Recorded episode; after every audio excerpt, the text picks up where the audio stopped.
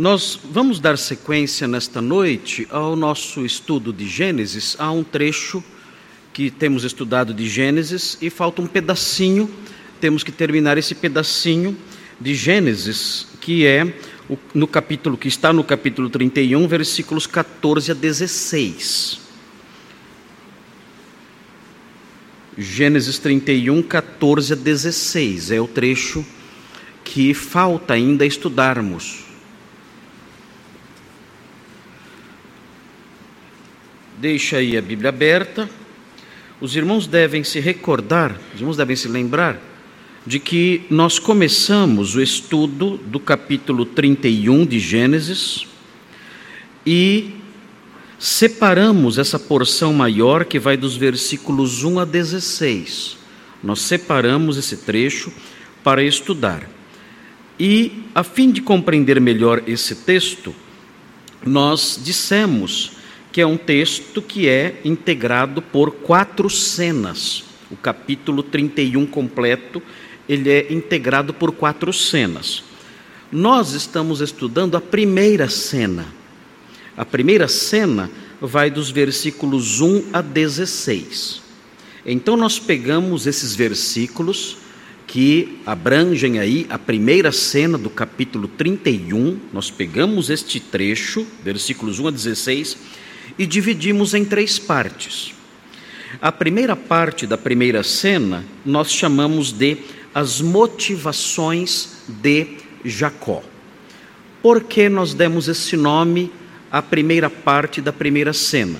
Porque no capítulo 31 nós vemos Jacó planejando, desejando fugir de Arã, fugir da casa de seu sogro Labão ele quer fugir de lá, porque ele entende que precisa voltar para sua terra, dar sequência ali aos a participação nos planos de Deus para a sua vida e também cuidar da sua família em termos patrimoniais, formar o seu próprio clã e trabalhar pelo seu próprio clã.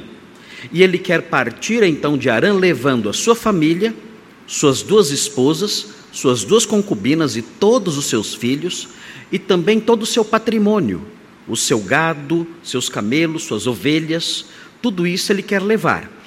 Ele sabe que Labão se considera dono de tudo, não somente dono do patrimônio de Jacó, mas também se considera dono da família de Jacó. Sabemos isso. Então Jacó planeja fugir secretamente. E então, olhando para o capítulo 31, na primeira cena, que vai até o versículo 16, nós descobrimos as motivações de Jacó. As motivações de Jacó para que ele desejasse fugir. E estudamos isso olhando os versículos 1 a 3. Nos versículos 1 a 3, nós observamos três motivações de Jacó que fizeram com que ele desejasse partir de Arã e voltar para sua terra em Canaã. Depois, nós estudamos a segunda parte dessa primeira cena. A segunda parte dessa primeira cena, nós chamamos de as justificativas de Jacó. Por quê? Porque ele chamou as suas esposas ao campo, Lia e Raquel, e conversou com elas secretamente, e nessa conversa secreta ali afastado no campo, ele apresentou às suas esposas as suas justificativas, dizendo por que ele tinha que ir embora e por que era razoável que elas o acompanhassem. Que ele não tivesse que sequestrá-las e levá-las à força, isso seria impossível mas ele queria obter delas a aprovação, o consentimento, por assim dizer, e o apoio. E apresentando as suas razões. E ele faz isso então, nós estudamos isso nos versículos 4 a 13 nos versículos 4 a 13, nós nos debruçamos sobre cada versículo e ouvimos Jacó falando com suas esposas e dizendo: Olha, vejam os motivos pelos quais eu tenho que ir embora e vocês têm que me acompanhar. e nós olhamos para tudo isso e tiramos também não somente o aprendizado próprio decorrente da história bíblica, mas também extraímos lições teológicas, doutrinárias, lições relacionadas ao nosso dia a dia, à nossa vida, a partir das coisas que foram ditas aqui, escritas aqui nesse texto. Hoje, nós chegamos agora, nós chegamos agora à última parte da primeira cena. E a última parte da primeira cena, nós damos o nome, ou demos o nome de a aprovação obtida por Jacó. Depois de é, ter as suas motivações demonstradas no texto, depois de expor as suas justificativas às suas esposas, agora nós veremos a aprovação obtida por ele. As suas esposas, Lia e Raquel, em face das justificativas que Jacó, Jacó lhes apresentou, elas dão a sua aprovação. Elas respondem sim, você tem razão. Nós, nós apoiamos você. Vamos embora. Vamos imediatamente partir daqui. Vamos fugir às escondidas, porque nós entendemos que você tem razão. Então, essa aprovação obtida por Jacó e que sai da boca de suas esposas é uma aprovação que está consubstanciada nos versículos 14, 15 e 16. Então, é um, trecho, é um texto, é um trecho pequenininho. Nós já estudamos o texto maior, e os irmãos que, que eh, não se lembram ou que não puderam ver, os irmãos têm acesso a tudo que é dito aqui na internet. Pastor Thomas sempre coloca disponível na internet, no nosso site, outras, outros eh, veículos aí, e os irmãos podem assistir lá. Eu sei que tem irmãos que estão assistindo todos os sermões de Gênesis, desde o primeiro capítulo até o atual. Tem irmãos que estão aí ouvindo os sermões de Gênesis a semana inteira, o dia inteiro né, Redenção Flix, que a gente chama. Fica o dia inteiro assistindo sermão, no trabalho, quando estão dirigindo, em casa, o tempo todo ouvindo, e é, estão aí fazendo uma revisão do que temos estudado até agora. Ah, os que não têm esse costume e perderam é, a exposição dos 15, dos é, 13 primeiros versículos, podem assistir em casa com tranquilidade. Mas vejam, observem então aqui a aprovação obtida por Jacó nos versículos 14, 15 e 16. Nós vamos ouvir agora a voz de Raquel e Lia, aqui em face das motivações que Jacó lhes apresentou. Diz assim então o texto: Então responderam Raquel e Lia e lhe disseram: Há ainda para nós parte ou herança na casa de nosso pai? Não nos considera ele como estrangeiras? Pois nos vendeu e consumiu tudo o que nos era devido. Porque toda a riqueza que Deus tirou de nosso Pai é nossa e de nossos filhos. Agora, pois, faze tudo o que Deus te disse. Essa é a resposta dessas senhoras.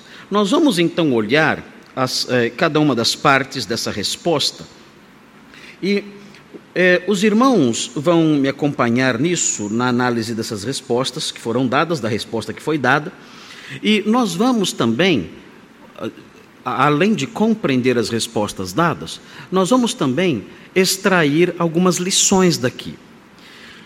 Na verdade, existem lições aqui, duas delas, duas lições presentes aqui, são lições relacionais, são lições ligadas ao relacionamento em família. Nós veremos isso aqui.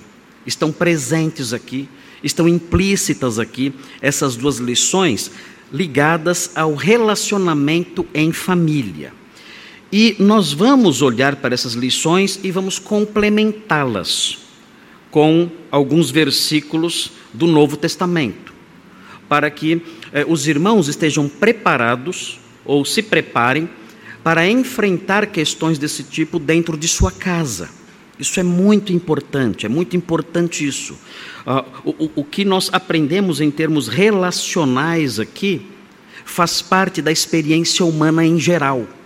Então, nós vamos extrair essas lições, detectá-las, expô-las aos irmãos e enriquecê-las com outros versículos que nos vêm à mente quando detectamos essas questões aqui no texto. E veremos também presente aqui no texto, nós veremos também presentes, são duas lições presentes aqui no texto, duas lições teológicas também muito importantes aqui.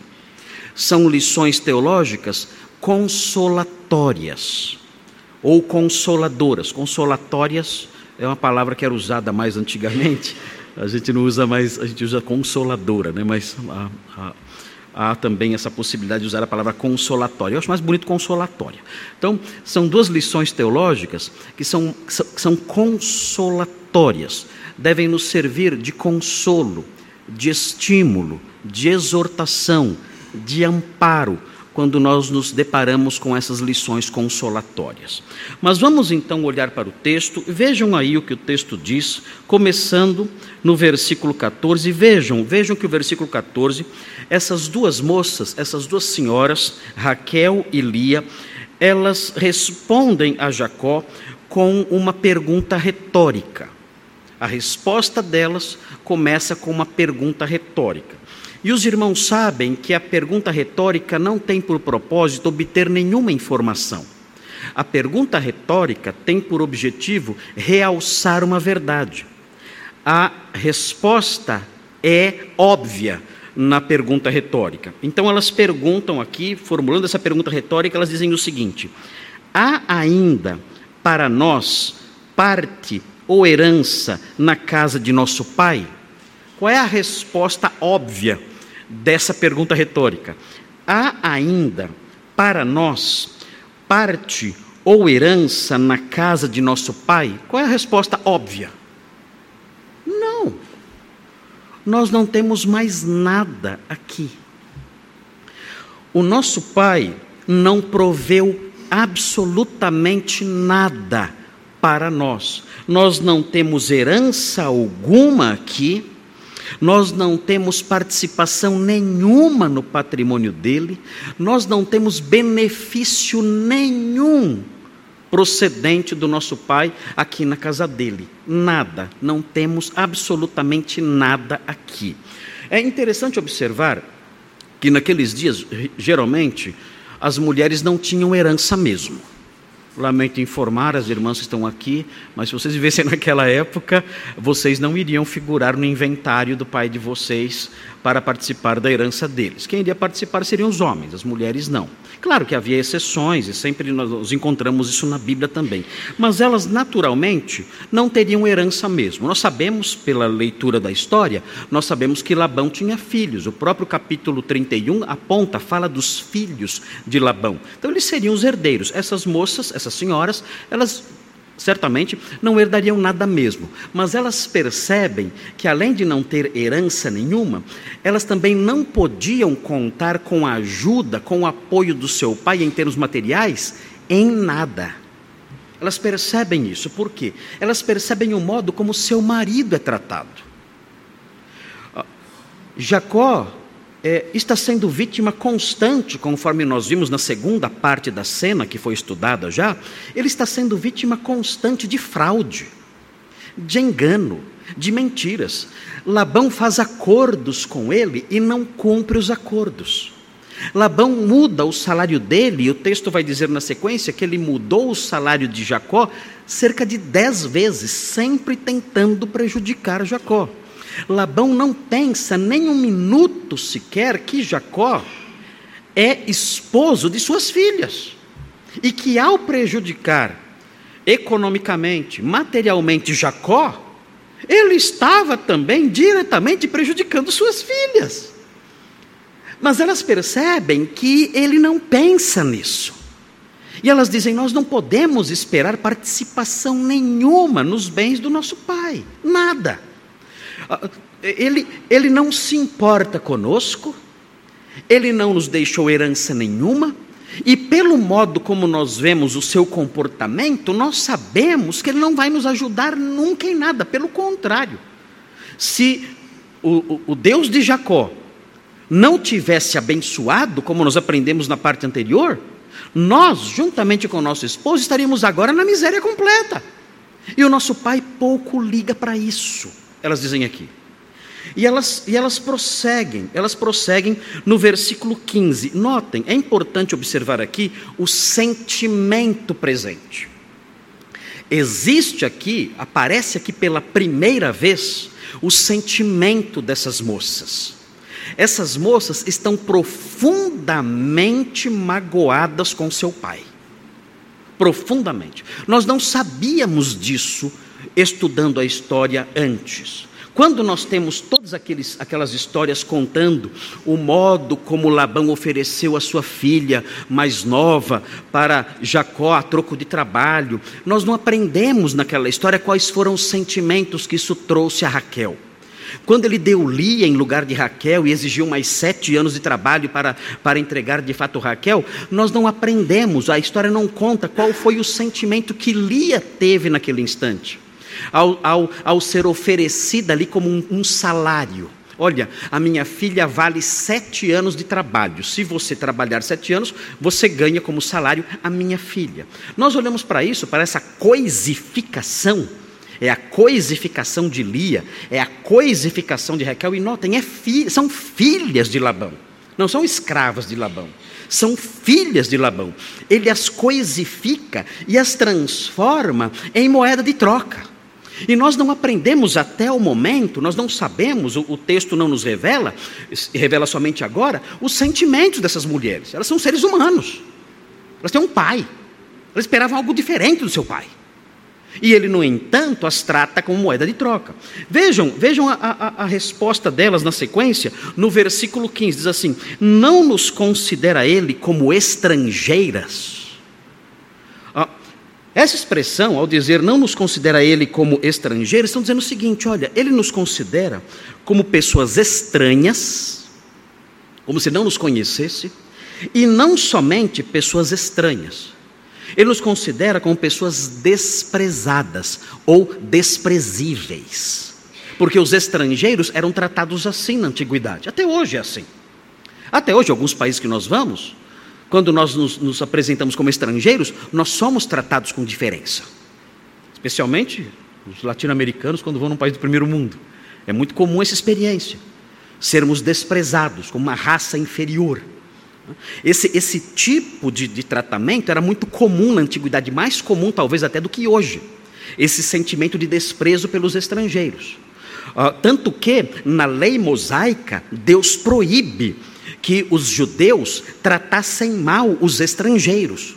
Porque na cultura daquele, daqueles, daqueles tempos, até por razões religiosas até, os estrangeiros eram extremamente maltratados, desprezados e desrespeitados. Elas dizem: olha, nós, aos olhos do, do nosso pai, nós somos como estrangeiras. Ele nos despreza. Ele nos trata como pessoas estranhas nós não nos sentimos respeitadas e nem queridas. Nós não temos o afeto dele. Nós não temos isso. O nosso pai não demonstra em relação a nós nenhum grau de afeto, nada. O sentimento delas é muito forte aqui.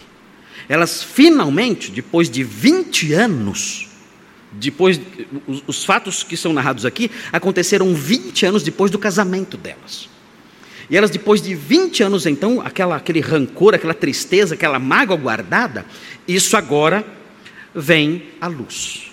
E elas prosseguem, vejam, versículo 15: Pois nos vendeu. Quando isso aconteceu? Ele nos vendeu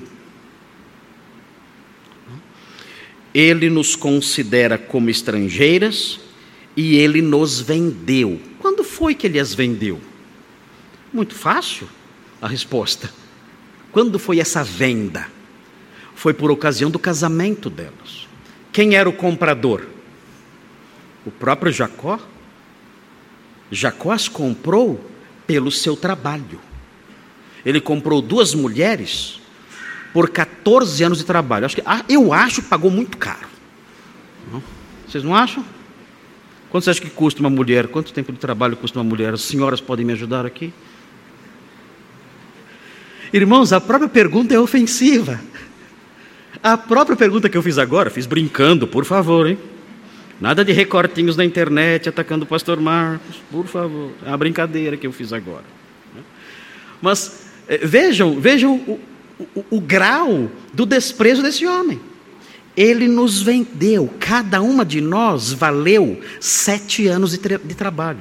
Você, Jacó, nos comprou. Elas não têm por propósito atacar Jacó aqui.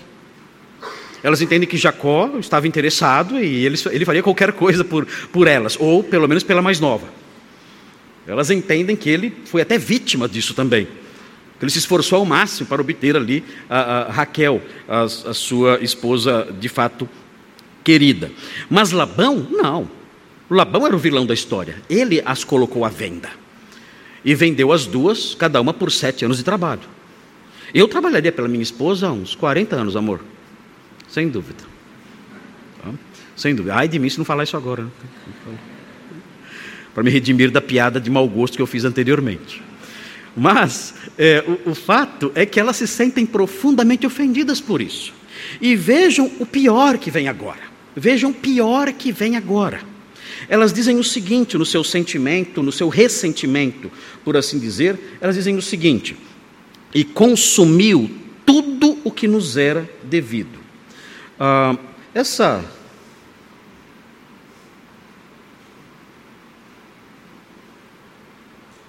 Irmãos, deu um probleminha aqui no meu. Pronto.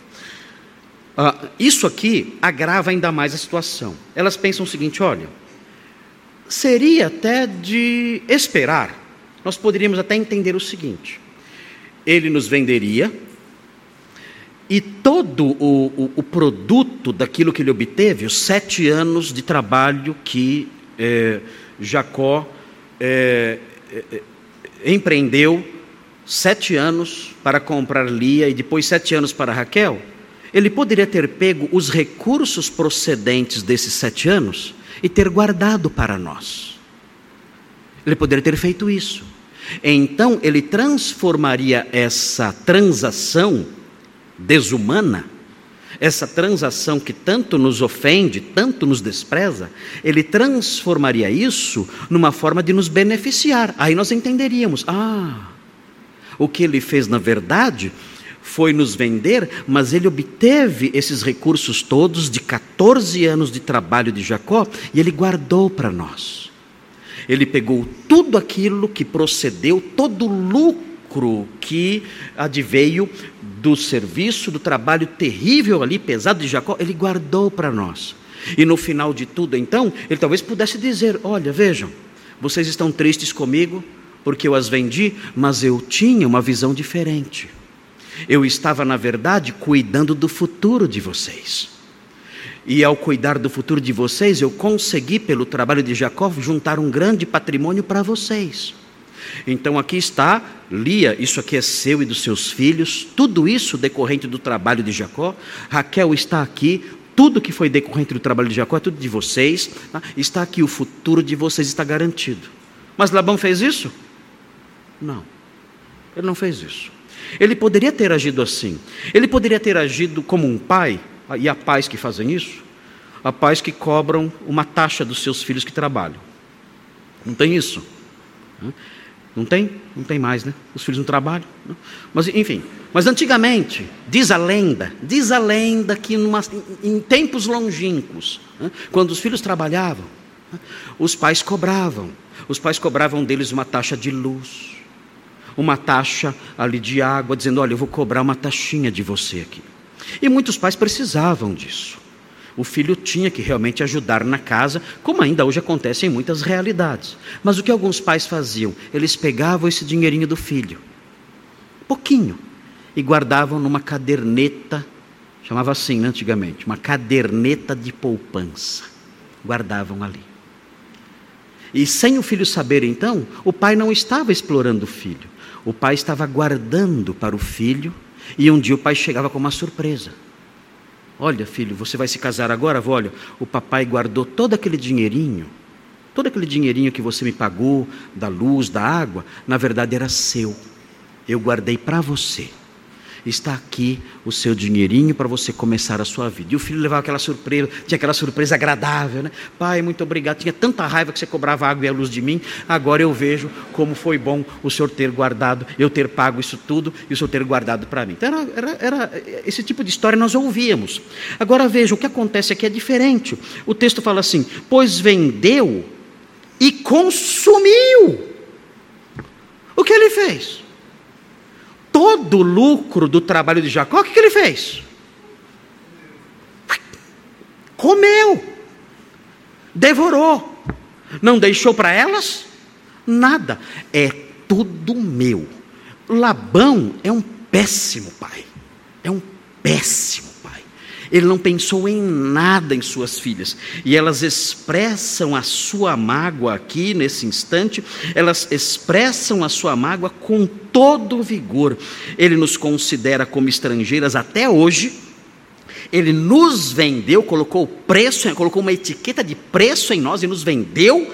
E quando nos vendeu, tudo que ele obteve da venda, ele consumiu só para ele e nunca pensou em nós. Você olha para isso e fala: Meu Deus, existe pai assim? Vocês acham que existe? Vocês conhecem algum pai assim? Eu sou assim, Isabela? Não? É, é algo assustador. Mas nós sabemos, estou perguntando para os irmãos isso aqui agora, mas nós sabemos que existem pais assim. E, e, é importante observar isso, porque é aqui que entra, queridos, é aqui, é aqui que brota é aqui que o texto bíblico faz com que a nossa mente, a nossa mente se desperte para essa realidade de lições relacionais ligadas à família. Claro que o autor do texto aqui, o autor do texto não tem a intenção de ensinar como se vive na família, nesse texto aqui. Há outros textos bíblicos que nos ensinam como viver em família. Não é objetivo desse texto aqui ensinar isso. Esse texto narra a experiência real, autêntica, histórica dessa família aqui e mostra esses dramas todos, essa novela todas, essas aventuras todas que temos estudado. Mas o, o objetivo central do autor não é dar lições acerca de dar um curso sobre relacionamentos familiares, não é esse. O objetivo do autor, os irmãos já sabem, temos falado isso, repisado isso várias vezes. O objetivo é mostrar como a história da redenção caminhou.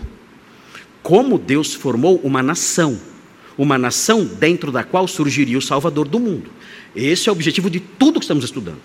Cada capítulo de Gênesis, e vamos seguir isso em frente, cada capítulo do Êxodo, tudo isso mostra a história da, é a história da redenção da humanidade. Como Deus formou um povo como Deus fez promessas a esse povo, de tal modo que do meio desse povo, do coração desse povo, dentro desse povo, surgisse o Salvador da humanidade. Então aqui estamos aprendendo isso, como Deus agiu para que a história da redenção caminhasse.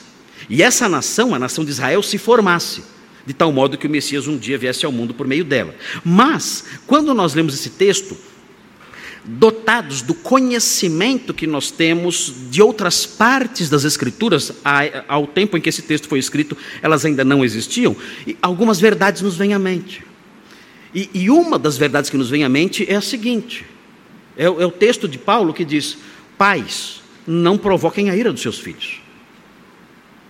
E aqui, aqui, nós encontramos uma ilustração disso.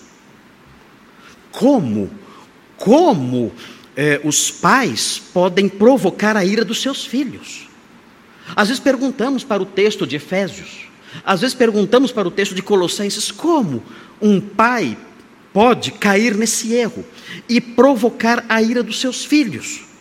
E nós somos convidados a, a usar a imaginação para é, criar situações ou imaginar situações em que os pais fazem isso.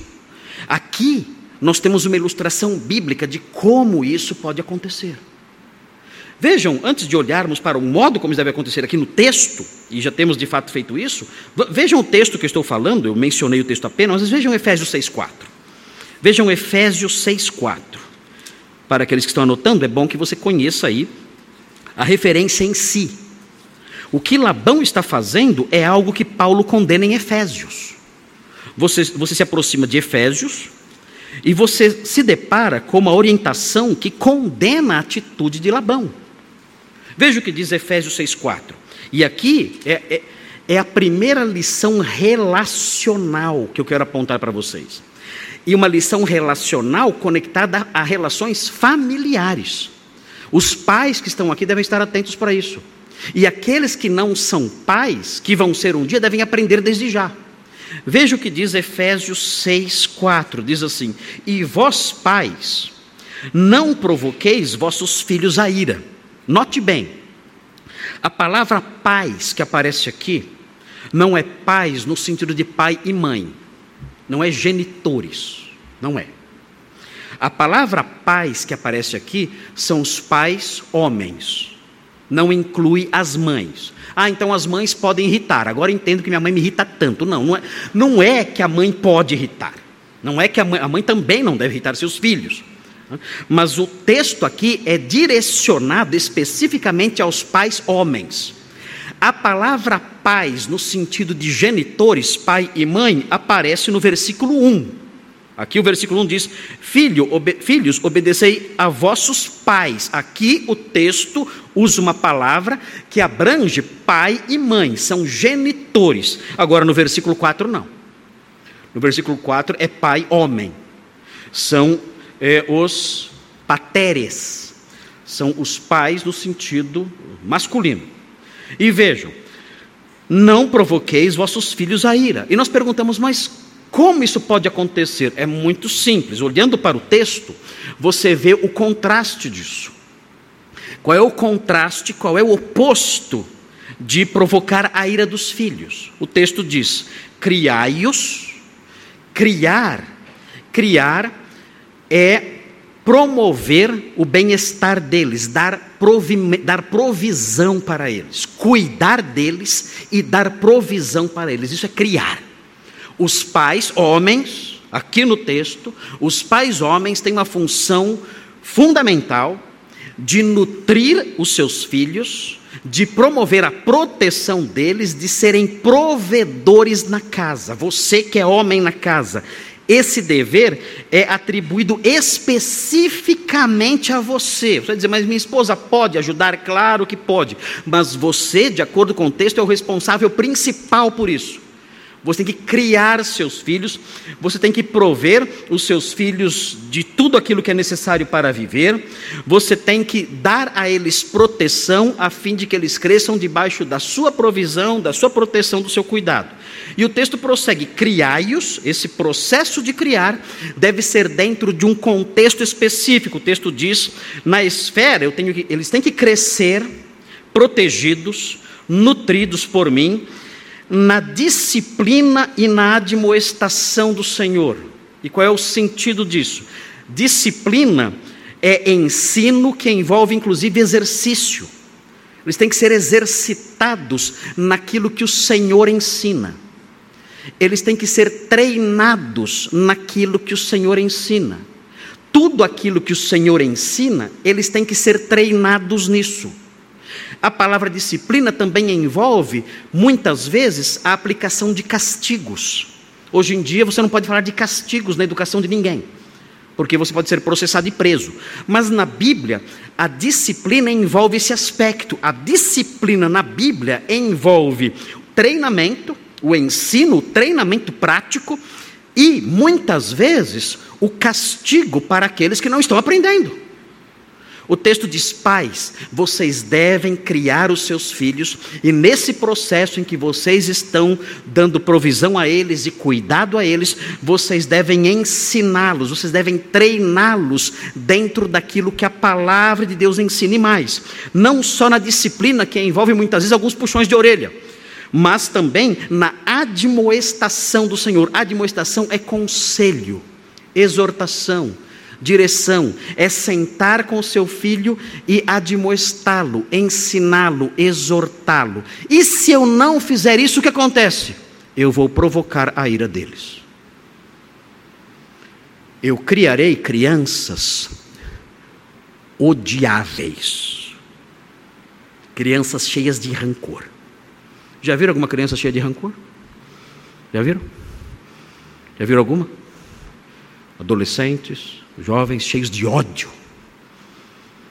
Parece que são uma bomba atômica prestes a explodir, tamanho ódio que há dentro deles. São repletos de ódio. Eles olham para você, eles, você pensa que eles vão saltar sobre você para matar você. São como bichos, animais. Sempre assim, cheios de rancor, de ódio, revoltas. O que acontece? Quem provocou, quem criou um coração assim? O que faltou a esse menino, a essa menina? Muito simples. Eles não foram criados pelo pai com a disciplina e a admoestação do Senhor. E isso, essa ausência de disciplina e admoestação, fez com que eles se tornassem pessoas assim. É claro, queridos, eu sei que muitos pais se dedicaram ao ensino de seus filhos e seus filhos se tornaram pessoas odiáveis. Eu sei de casos assim, de pais que foram zelosos e no final seus filhos se tornaram incrédulos terríveis e odiáveis.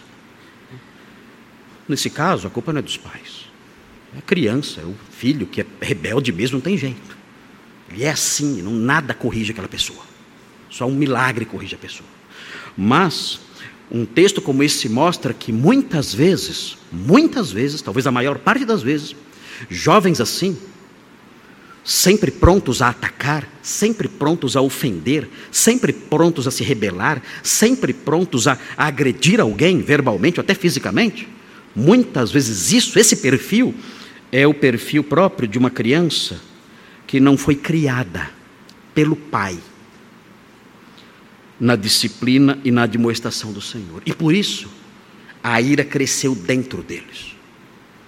Terrível isso. É o retrato de uma geração, da, da nossa geração. Nós vemos isso hoje em dia, claramente. Eu confesso, algumas vezes, quando eu encontro adolescentes e jovens lá fora, eu tenho medo de falar com eles. Tenho medo. Porque uh, respeito não existe mais. São pessoas difíceis de lidar. A minha esposa Simone é professora, ela queria trabalhar como professora numa escola. Eu falei: não, não. Você trabalhar no zoológico, mas lá não. Muito mais fácil lidar com os animais do que lidar com essas pessoas. Ela teve experiências na sua vida como professora que eu fiquei horrorizado. Fiquei horrorizado com as coisas que ela me disse.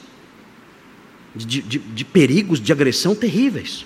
Outras irmãs aqui da igreja que trabalharam em escolas foram agredidas. Teve um caso aqui na escola de uma irmã grávida que foi agredida por um adolescente, grávida.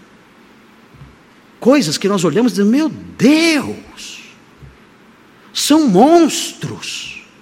O que acontece com essas, com essas pessoas, com esses moços, com essas crianças, entre aspas? O que acontece com elas? Simples.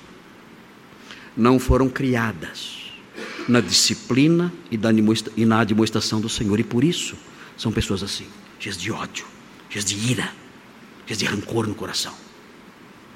Um, nós vemos essa, é, esse, esse rancor, essa mágoa, essa ira presente no coração de Lia e de Raquel. Nós percebemos isso. Até por outras razões que vamos destacar mais uma vez na sequência. Interessante, existe um texto irmão de Efésios que está em Colossenses. Vejam Colossenses. Pais que estão aqui, fiquem atentos. Os pais estão aqui. Aqueles que querem ser pais, aqueles que estão que se tornaram pais agora. Fiquem atentos para essas coisas, queridos. Deixem que a palavra de Deus instrua vocês. Deixem que a palavra de Deus entre na cabeça de vocês e mude o modo de vocês viverem. Não acreditem, meu Deus. Não acreditem no conselho dos ímpios. Não, não acredite na educação que o mundo ensina você a dar. Não acredite nessas lorotas do diabo. Não acredite. Você vai acabar com seus filhos se você seguir os conselhos da psicologia pagã que é aí fora. Não sigam essas coisas. Olhem para as Escrituras e aprendam com elas.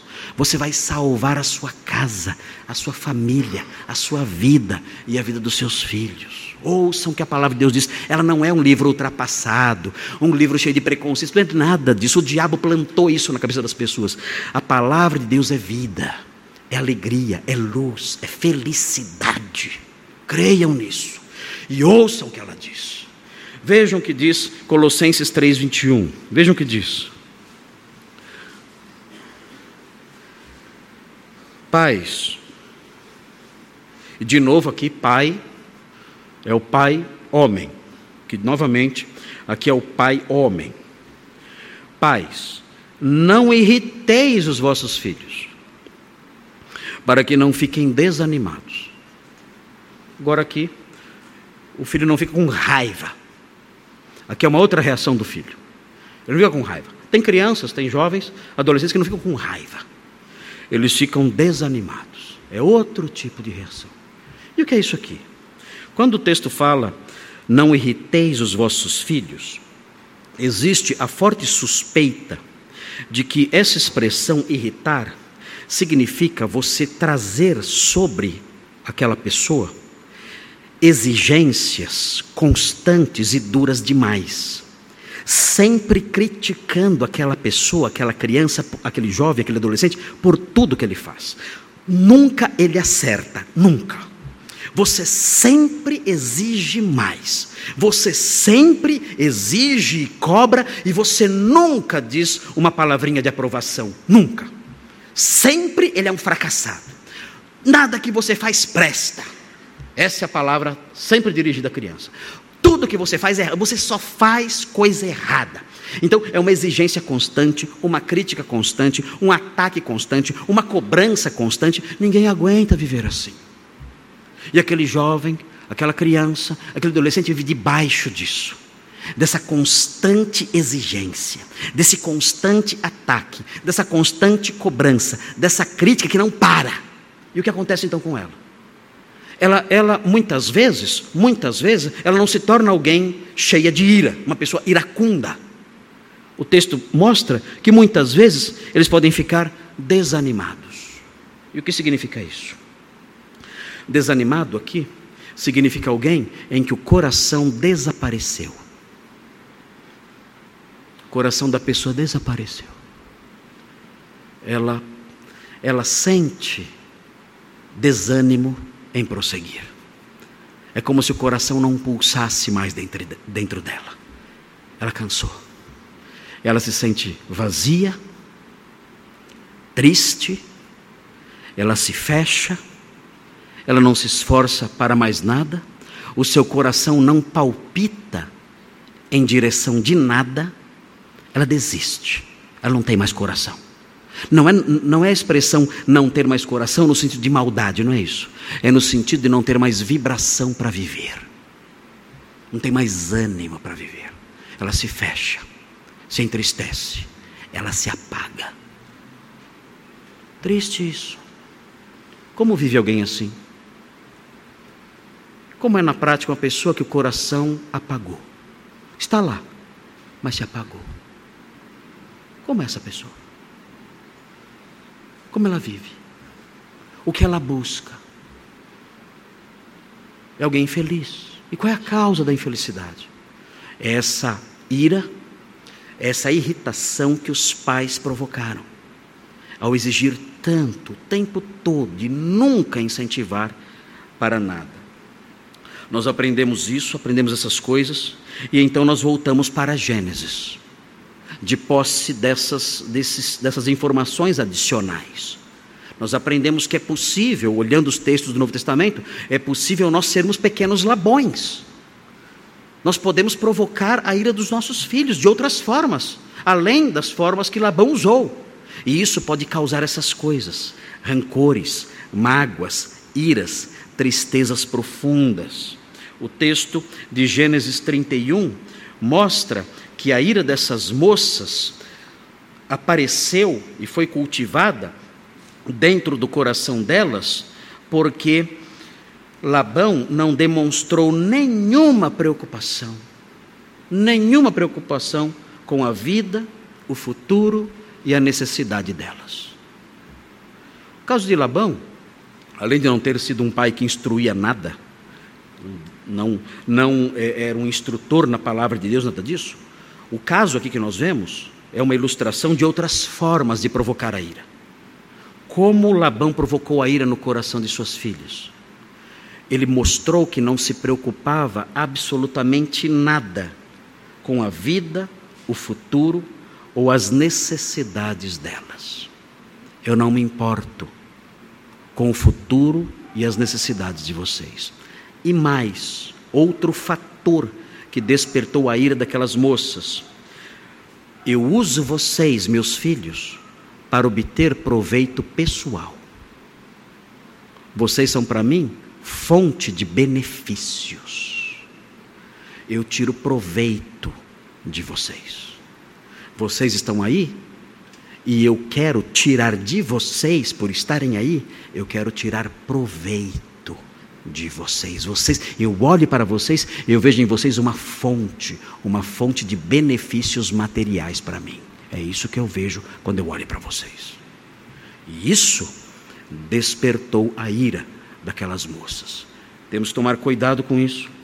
O apóstolo Paulo escreve aos Coríntios em 2 Coríntios 12, 14. Segundo aos Coríntios 12, 14, o apóstolo Paulo deixa escapar, enquanto ele trata ali com os irmãos de Corinto, falando sobre a sua visita àquela cidade, ele deixa escapar um princípio importante para os pais aqui. Pais aqui, fiquem atentos para esse princípio. Vem aqui uma orientação financeira. Eu não sou coaching, não, hein? Por favor. Deus me livre desse negócio disso. Deus me livre disso aí. Mas vejam o que ensina aqui o texto. Há aqui uma orientação para os pais que, que o apóstolo Paulo deixa escapar. Deixa, ele deixa cair pelo caminho enquanto ele escreve. Ele diz assim: versículo 14 do capítulo 12, diz assim: Eis que pela terceira vez estou pronto a ir ter convosco e não vos serei pesado, pois não vou atrás dos vossos bens, mas procuro a vós outros. E aí vem: Não devem os filhos entesourar para os pais, mas os pais para os filhos. Pastor, mais essa. Pois é. Os filhos estão contentes agora, né? Yes. Mas é isso. É isso. Os pais devem entesourar para os filhos. Os pais devem ser uma fonte rica, o máximo que for possível, de socorro para o futuro dos seus filhos. Deve ser assim. Pastor, não tenho nada. Dá um jeitinho, vai guardando um pouquinho. Você deve se preocupar com o futuro e o bem dos seus filhos. Essa é uma orientação bíblica. E Lia e Raquel ficaram profundamente entristecidas quando perceberam que o pai delas não se preocupava com isso, pelo contrário, olhava para elas e via nelas uma fonte de renda. Já imaginaram isso? Olhar para os filhos como fonte de renda? Bem, se eu fosse olhar assim, teria uma frustração imensa. Né? Se eu fosse olhar para as minhas filhas como fonte de renda. Elas são fontes de alegria, de renda não. Pelo contrário, é mais prejuízo do que renda. Era no passado. Agora passei o prejuízo para o Nicolas e para o, o, o Vitor. Né? E a Sofia estou aguardando né, para passar o prejuízo para alguém. Mas, mas enfim, né? ah, o fato é que, seja como for, eu tenho, eu tenho que me preocupar, mesmo, mesmo elas já tendo se casado. Eu tenho que me preocupar em ser para elas uma fonte de riqueza para o futuro delas, para o bem delas, para a segurança delas. E os pais devem agir assim. Isso é um princípio bíblico que temos que observar. E fazendo isso, nós vamos afastar nossos filhos, além de outros, além de outros procedimentos, nós vamos afastar desses, os nossos filhos de corações cheios de mágoa, de tristeza, de frustração. Isso é muito importante. Além de uma herança espiritual preciosíssima, nós temos que nos preocupar com essas coisas também. Isso é viver sabiamente. Isso é viver com equilíbrio. Isso é cumprir o papel que Deus nos deu em cada esfera da vida. Temos que ser sábios. Temos que ser sábios no viver. Muito bem. O texto continua. Texto pequenininho, eu já estourei meu horário já. Não tem jeito. Eu não tenho jeito, eu não tenho correção. Eu, os irmãos têm que mandar eu embora de uma vez, porque não, não tem como. Não consigo acabar meus sermões nunca. Não tem jeito. É, eu não falei ainda sobre o versículo 16 e tem a ceia do Senhor ainda. O que eu faço? Alguém quer me dar algum conselho que eu tenho que fazer aqui? Eu não sei o que eu faço agora. Olha aqui, eu tenho que explicar o versículo 16, tenho que mostrar as lições teológicas do versículo 16, que eu falei que tem duas lições, duas relacionais e duas teológicas, e eu tenho só 14 minutos para fazer isso. Ou seja, é, é impossível isso, não tem como. Bom, eu vou falar mais três minutos só. Vou, vou, vou, explicar, vou explicar o significado do versículo. E na próxima oportunidade, então, eu vou destacar duas lições teológicas presentes no versículo aqui. Que não vai dar para destacar agora, não vai dar porque temos a ceia do Senhor. E então, no próximo sermão, eu destaco as duas lições teológicas que estão faltando abordar e dou sequência à história, porque nós temos aí pela frente, nós temos aí, a partir do versículo 17, nós temos, ah, como diria um cantor conhecido no Brasil, nós temos grandes emoções. São tantas emoções, a partir do versículo 17, porque é hora da fuga. É hora da fuga, fuga secreta. São tantas emoções. Vocês têm que ver. São, é, é uma história fascinante mesmo. É uma história fascinante. Porque Labão será enganado, mas três dias depois ele descobre. Eles fugiram. E ele vai ao encalço de seu genro e de suas filhas. E ele forma um pequeno exército, uma milícia uma milícia. Foi ele que inventou os milicianos, foi ele, foi Labão, faz o L, foi Labão que inventou o, o, as milícias. Ele formou uma milícia e ele então, ele então sai na captura, ele sai na captura dos seus parentes. E nós vamos ver então o que vai acontecer. É, é maravilhoso ver, irmãos, é, isso aqui é Hollywood. Isso aqui dá um show em Hollywood. Porque nós vemos nessas coisas todas Deus dirigindo, Deus agindo, Deus interferindo na história, Deus interferindo nos caminhos desses homens. Ele visitando vales, rios, caminhos, florestas, ele, ele, ele, visitando o cenário humano, o cenário na Terra, neste planeta aqui, para fazer com que a história caminhe, e caminhe com muitas emoções, como eu disse, até fazer com que essa nação se forme, se fortaleça, e dentro dela nasça o Messias prometido para nos salvar. Essa é a nossa história. Eu estou contando para vocês a nossa biografia espiritual, é a nossa história. E nós vamos então aprender essas coisas a partir do próximo sermão. Versículo 16, então, que eu disse que iria explicar agora, não vou mais porque já queimei meus três minutos. Mas no versículo 16, eu vou então explicar esse versículo para os irmãos, o que essas moças dizem aqui, algo muito simples, e veremos as duas lições teológicas que emanam dele, que emanam desse versículo aqui. E então seguiremos em frente no conhecimento dessas coisas. Nós temos que louvar o nosso Deus por essas histórias todas. Como eu disse, é a história da redenção. História, essa história da redenção redundou em quê? Em que isso redundou? Isso redundou num sacrifício sangrento, sobre o qual o pastor Nicolas vai falar agora, no momento da ministração da ceia do Senhor. O Messias, que derramou seu sangue, que teve o seu corpo moído pelos nossos pecados, ele veio ao cabo dessa história. Ao fim dessa história, ele veio. Tudo isso aconteceu para que ele viesse. E ele veio e derramou o seu sangue pelos nossos pecados. E hoje somos salvos, salvos dos nossos pecados, salvos da perdição eterna. Por quê? Porque um dia, entre outras histórias fascinantes, um dia, um pastor lá em Arã chamou suas esposas para conversar no campo e fugiu. Por causa disso, as coisas foram caminhando e chegamos até esta mesa. Essa mesa é a coroa da história do pastor Fujão. É a coroa que, que, que é, é, chega ao, põe, che, mostra o auge, é a coroa que mostra o auge da história do pastor que fugiu. Vamos participar da ceia do Senhor.